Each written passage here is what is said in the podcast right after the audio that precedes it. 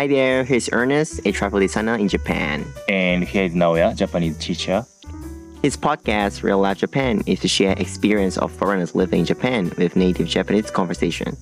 If there are any topics you're concerned about, feel free to contact us through the email in the profile. こんにちは。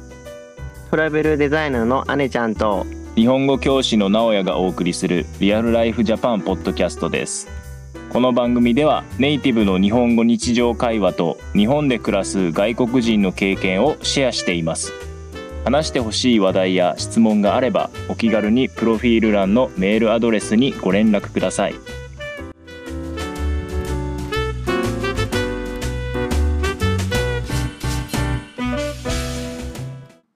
はい、今回もリアルライフジャパンが始まりました。イエーイ今回は記念の、記念ではないな。11回目ってちょっと、なんかあれ、微妙やな。微妙やな。でもね、あのーまあ、やり始めて大体1ヶ月を経ちまして、そうだね。うん。うん。まあ、お互いはね、あのーまだまだね、知らない部分がね、うん。多かったりするので、うん。あのー前回はね、僕が、あの、日本に来たきっかけっていうエピソードがあったと思うんですけど、うん。今回はね、直哉の、あの、いろいろね、今までの経験とか、はい。それを聞きたいなと思ってます。はい。まず、何でも聞いてください。おありがたい。みんなすごい気になって。何聞いてもいい。うん。全然。うん、まず、今、直哉のお仕事はあ何だったんですか？はい。えー、私は今日本語の先生をしていますね。はいうん。海外の人に日本語を教えています。いいね。はい。皆さん、生徒さんたちもね、このポッドキャストもね、そうですね。聞いてるかもねあ。りがたいことに皆さん聞いてくれてると思います。はい。ちなみにその、今年で日本語教師で何年目？そうですね。僕そんなにまだ長くなくて、うん。えっと、本当に2000、今年23年なんで、うん、始めたのは多分2021年。ああ、うん。じゃあコロナ過ぎてからって感じ？コロナが始まった時に始めたので。そう、まだコロナ中に始めたのかな？だから。ううんん。えその前にはちょっと他の仕事をしてたっていう？そう、えっと、それ、その以前は実はカナダに、うんえっと、1年半ぐらい、うんえっと、まあ短い間でしたけど、えっと、いました。えー仕事をしながら、飲食店で働いてましたね、その時はね。はい面白い。うん面白いね。え、じゃあちなみにその、急にあ日本語教師になろうかなと思った瞬間、きっかけは？そうですね。特にその大きいきっかけっていうのはないと思うんですけど、えっ、と、まずカナダ、まあその、その前から話をすると、えーカナダに、カナダでちょっと仕事をしたいなと思って、えっ、と、ワーキングホリデーっていう、うんえー制度を使ってカナダに滞在しようと思って、で、えっ、と、その制度を使ってカナダで仕事をしながら、まあ、英語勉強しようみたいな感じで、えっと、1年半いたんですけど、うんうん。えー仕事が楽しかったので、もう少しカナダに滞在しようと思って、えーワークビザをまたもらおうかなって思ってたんですけど、その時にコロナが始まって、で、飲食店、カナダの、まあ私トロントにいたんですけど、トロントの飲食店がね、ほとんどこう、まあロックダウンで、うんうん、まあ空いてるけど、ほとんどお客さんが来ないみたいなうん。状態が続いてしまっうて、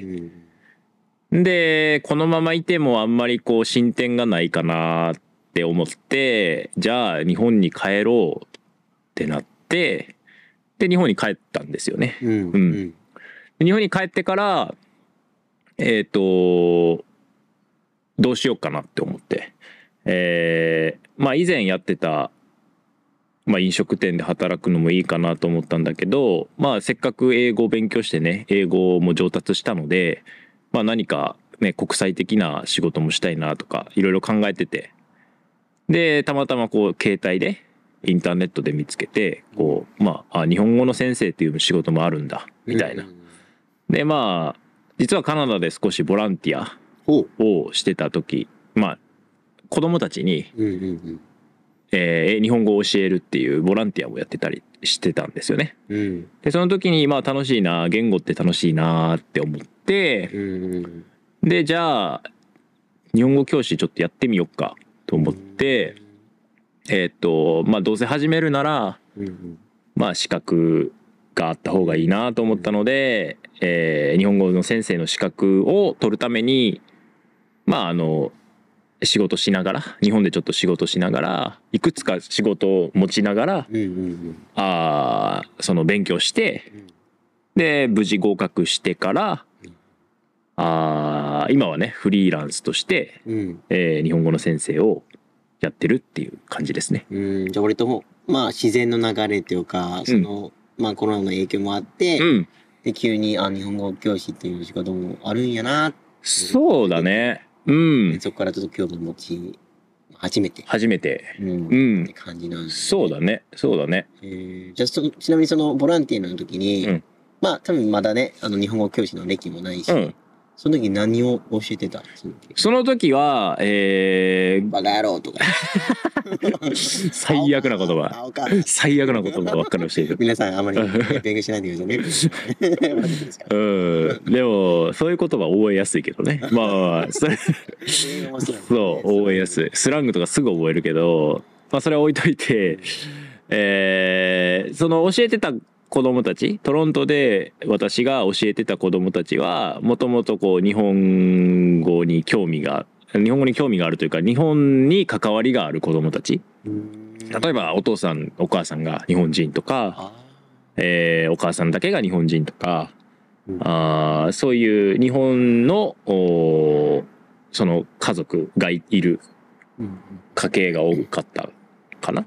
うん。でその子たちに教えててで全然日本語教師の別に経験もなかったんだけどその時教えてたのはえーっとまあサポーターみたいな感じでそのメインの先生がいてうん。その先生が教えることを一緒に、えー私がこう子供たちの勉強をササポートするみたいなうん。感じ。だからかん本当にその1年生の感じ日本で日本の1年日本人の1年生が勉強するう感じとかうんあー言葉とか、えーそういうものをおプリントをねし書きながらとかね。ほんま日本ほんま日本の教育っぽいことをしてた。うん。うん。そう。じゃあ結構年齢層も結構わ若い。子供たち本当にちっちゃかったね。小学だから10歳ぐらいじゃないかなうん。小学まあ中学生未満未満。うん中学生未満。うん。うん。じゃあそのその時はどう？そのやっぱカナダの子だから、うん。そのカタカナ？うん。を言う時にやっぱ普通に英語にあーなってたね。うんで日本語の授業だったけどオレンジとかオレンジ。オレンジとかね。オレンジじゃなくて。うん、そうそうそうそうそうそう。あの R のサウンドがねこう日本人らしくない英語の R の発音になったりとか。うん。そういうのはあったけど。うん。でもあのみんなあのふざけながらですけど笑いながらね楽しく授業やってたうんうん。かな？うんえじゃあそのまあ後にその資格うん。を取りに行った時に、うん。うんどう結構まあ多分まあどうでしょうね。あの日本語が喋る人間とうん。教えれる、うん。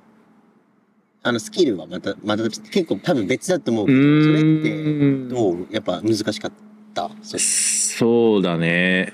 えっと試験に合格することは本当にただただこう勉強して例えば発音の仕方だったりとか日本の文法だったりとかを、まあ、勉強するんだけどえっとなんだろう実際に教え始めてから気づくことが本当に多くてあの日本人が気にしていないことも海外の方は結構気にする。うん。あの、特にあるのはその、ちょっと飛行機がね、今聞こえると思うんですけど、外なんでね、すいません。あの、空港の近くですから空ね港の近くなので、はい。あの、女子って、あえー日本語では言うんですけど、わーとかがーとかね、からとかね、ととかいっぱいあるんですけど、英語圏の人がね、苦手よね。そうそうそうそう。そうなのよね。だからそういうのの違いだったりとかを教えるのはやっぱり実際にやるときは難しいうん。と思う。うん。で、特に僕はあの、まあ英語を使いながら教えているので、うんうん英語でそれを説明する。うん。うん。えーまあもちろん上級者の方には別に必要ないことだけど、うん。初,、えー初級の人とかね、えーまだ日本語がそんなにわからない人にはやっぱり英語で話した方がわかりやすい方が多いので。それはやっぱり難しいと思うね。うん、まあでも今1年半、え、2年か。まあ一応2年過ぎたかな。やっていて、うんうんどう？この仕事はやっぱ楽しかったりとか？そうだね楽しいね。あのーなんだろうなんかもともと言葉には興味があるからなんだろうね。ね、最近スペイン語も。ちょっとね、そうですね。最近にスペイン語もあの勉強し始めたんですけど、来月になんかリアルライフスペイン。語。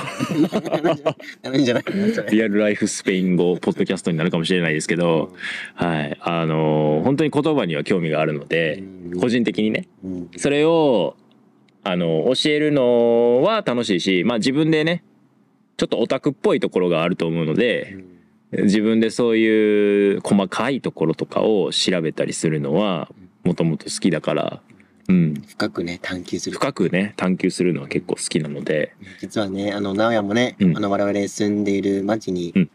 あの以前はねうん。英語教室もやってたんだよね、あそうなんです、うん。そう。まあまたやりたいなと思ってるんですけど、以前このまあ町でえっ、と小さいですけど英語教室。まあ英語教室っていうか英語でこグループに近い。うそうそうそうそうそう。なんか楽しくみんなで、えーボードゲームやったりとか。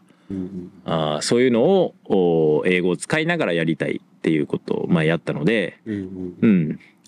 まあそういうところもね、えっと、なんだろう。教える日本語の先生、なんか先生って教えなきゃいけないっていう気持ちが強いけど、うん実はそうじゃなくて、本当にサポートするっていう、なんかこう、サポーターとしての役割うんの方が強いなって最近すごく思いますね。うんううんん。ね、よくあるの言うのが、うん教育っていうあまあまあえエデュケイトいうん。あのまあ言葉あるけど、うん。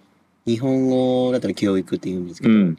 でそれ二つの漢字をね分けて考えると、うん。教えるのが、うん多分ねあの日本人がちょっと多めにうん。してる部分があってそうそうそう。実はね後ろにね育むっていう、ね、育てるっていうそうそうそうそう。その部分がね、あのやっぱヨーロッパとかね、アメリカによりはちょっと少ないよね。ないそこら辺が、日本はね。そうなんですよね。うんなので、そこら辺はね、多分、直哉がね、特徴だよね。それがね。そうですね多分 僕のレッスンの広告みたいになりますけど、うんでも多分僕のレッスンではあんまりこうね教えるというよりはうん。あのまあ英語だとなんだろうねファシリテイトとかファシリテイターっていう言葉もあると思うんだけどその人がのまあやる気を上げたりとかどうやってその人がこう学習すればあの一番ゴールに近づけるのかっていうところを一番こう、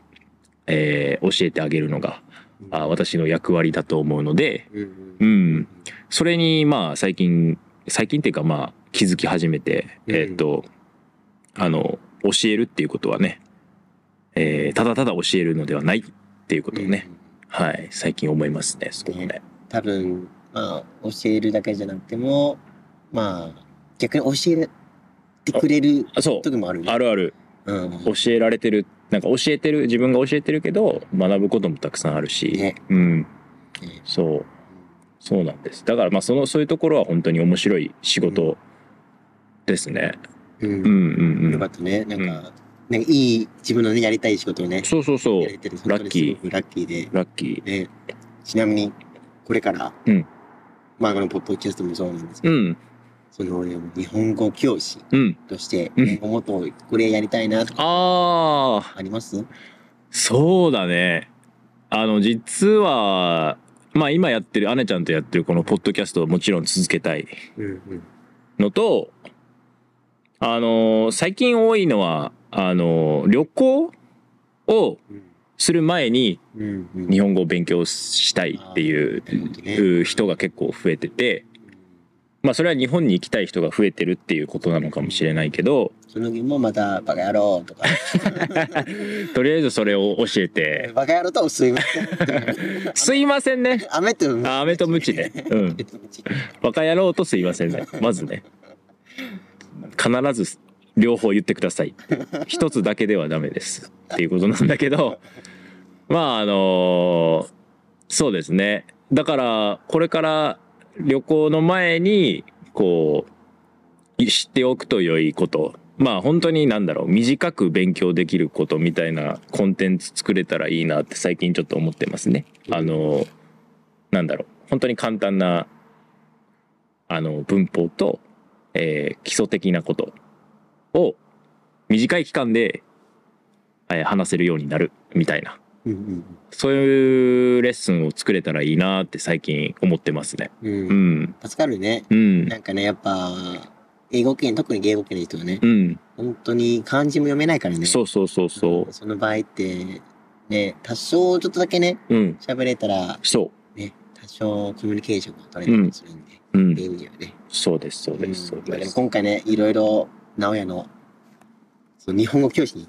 なりたいっていうきっかけっていうかね、うん。経緯、経緯をね、はい。お聞きしましたけれども、はい。もっともっと本当はね、ちょっと聞きたいんですが、うん。今回はちょっと時間ははい。以上ではい。ございますね。はい。じゃあ、今からは関西弁コーナーでございます。はい。それでは行きましょう。行きましょう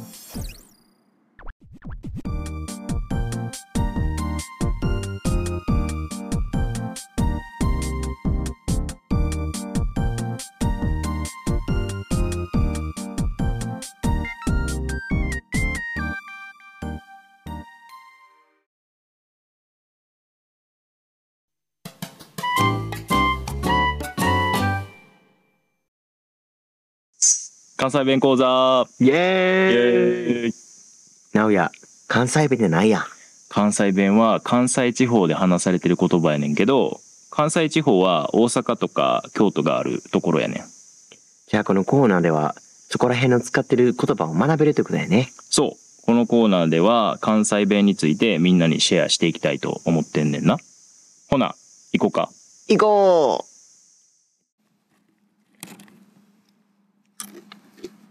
ん。だからこのポテチ、なんぼでもいけるわ。え？なんぼでもいける？なんぼでもいける。ああそうやんな。なんぼでもいけるわな。ううん。んなんぼでも。って何？ね、関西弁やね、これも。うん。いくらでもっていう意味。いくらでもね。はい。あの今回はなんぼについてちょっと紹介します。うん。はい関西弁でなんぼって結構使いますねうんう。ん今回なんぼでも食べれるなんぼでもいけるっていうのはまあ標準語だといくらでもうん。食べれるいくらでもいけるっていうことですね。はい。じゃああの他にどんな状況で使えるかっていうと、値段ですね。うんう。ん。これなんぼですか？これなんぼですか？うん。まあ標準語だと？これおいくらですか？うん。いくらになるよね。うんうん。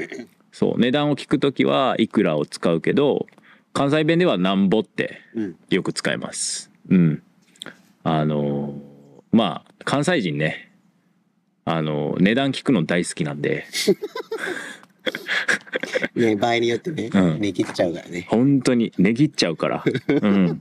それがみんな得意やもんうね。ん。そうそうそうあ、これ。高い高いって言ってね。そあ、ちょうどならこれにしようか。う。そう。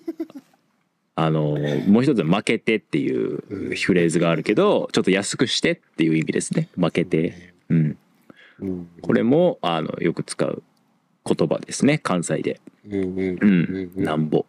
で値段だけじゃなくてうん。数を数える時も使いますね。うんうんううんん。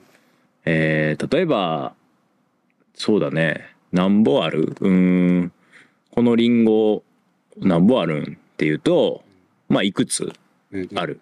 このリンゴいくつある？え何個ある。何個ある？うん身長とか体重もね、言うんですね。そうだね身長何本と？か。身長なんぼ言うね。ううん。身長なんぼ体重なんぼ言うな。うん。言う言ううんうんうんうん。あとは、年も言うもんね。何歳とかね。うん。そうだね。年でなんぼって言うかな？うん。年なんぼ？あんまりあまあ言うか言うか。うんうん。うん。言う。言う言う年なんぼなん？あるある。うん。まああの標準語でも実は何歳の代わりにいくつってうん、おいくつですか、うん。ねうん言うよね。子供によく使ううんこともあるかな。いくつとかね。うん。うん。よく使うんですけどそれも使う。確かに。うん。うん。あとはえーもう一つなんぼほど？うん。うん。ほどをつけてねうん。使う時があります。うん。えーどんな時に使うかな？どうやろうねなんぼほど。結構否定する場合が多い。あーそうだね。なんか驚きとかうん。えっ、となんだろう。批評っていうのかな。そうね。そうね。なんか批判する時に使ったりする？嫌嫌な時に。うーん。えーなんぼほど食べるんとかね。例えば姉ちゃんと今ポテチ食べてて私が姉ちゃんが食べ過ぎやと思ったらえっと「え姉ちゃんなんぼほど食べるん？うんね。食べ過ぎやって」とか。ね言うね。うん。言うね。言う言う。あとはめちゃくちゃ頑張らなあかん時に、うん。なんぼほど頑張んねんああそう。頑張りすぎやって。なんぼほど頑張んねんてとか。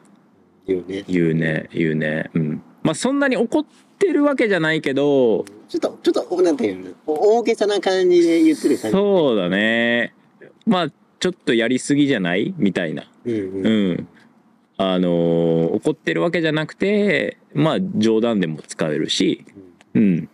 まああの驚きを見せるために使ったりとかもうんしますね。うん。うんだからえっ、とまあ関西に行った時はね、えー例えば値段を聞く時うん。に「これなんぼですか?」ってうんまあ言ってもいいかもしれないですね。うん。まあちょっともうちょっとねあの気持ちがあれば。気持ちがあればさっきのねあの直が言ってた負けてっていうね。ああそうそうそそう。そうう言ってくれればうん。いいかもしれないね。いいかもしれないはい。あの関西の独特ね文化ですから。文化ですから、うん。はい。そうですそうです、うん。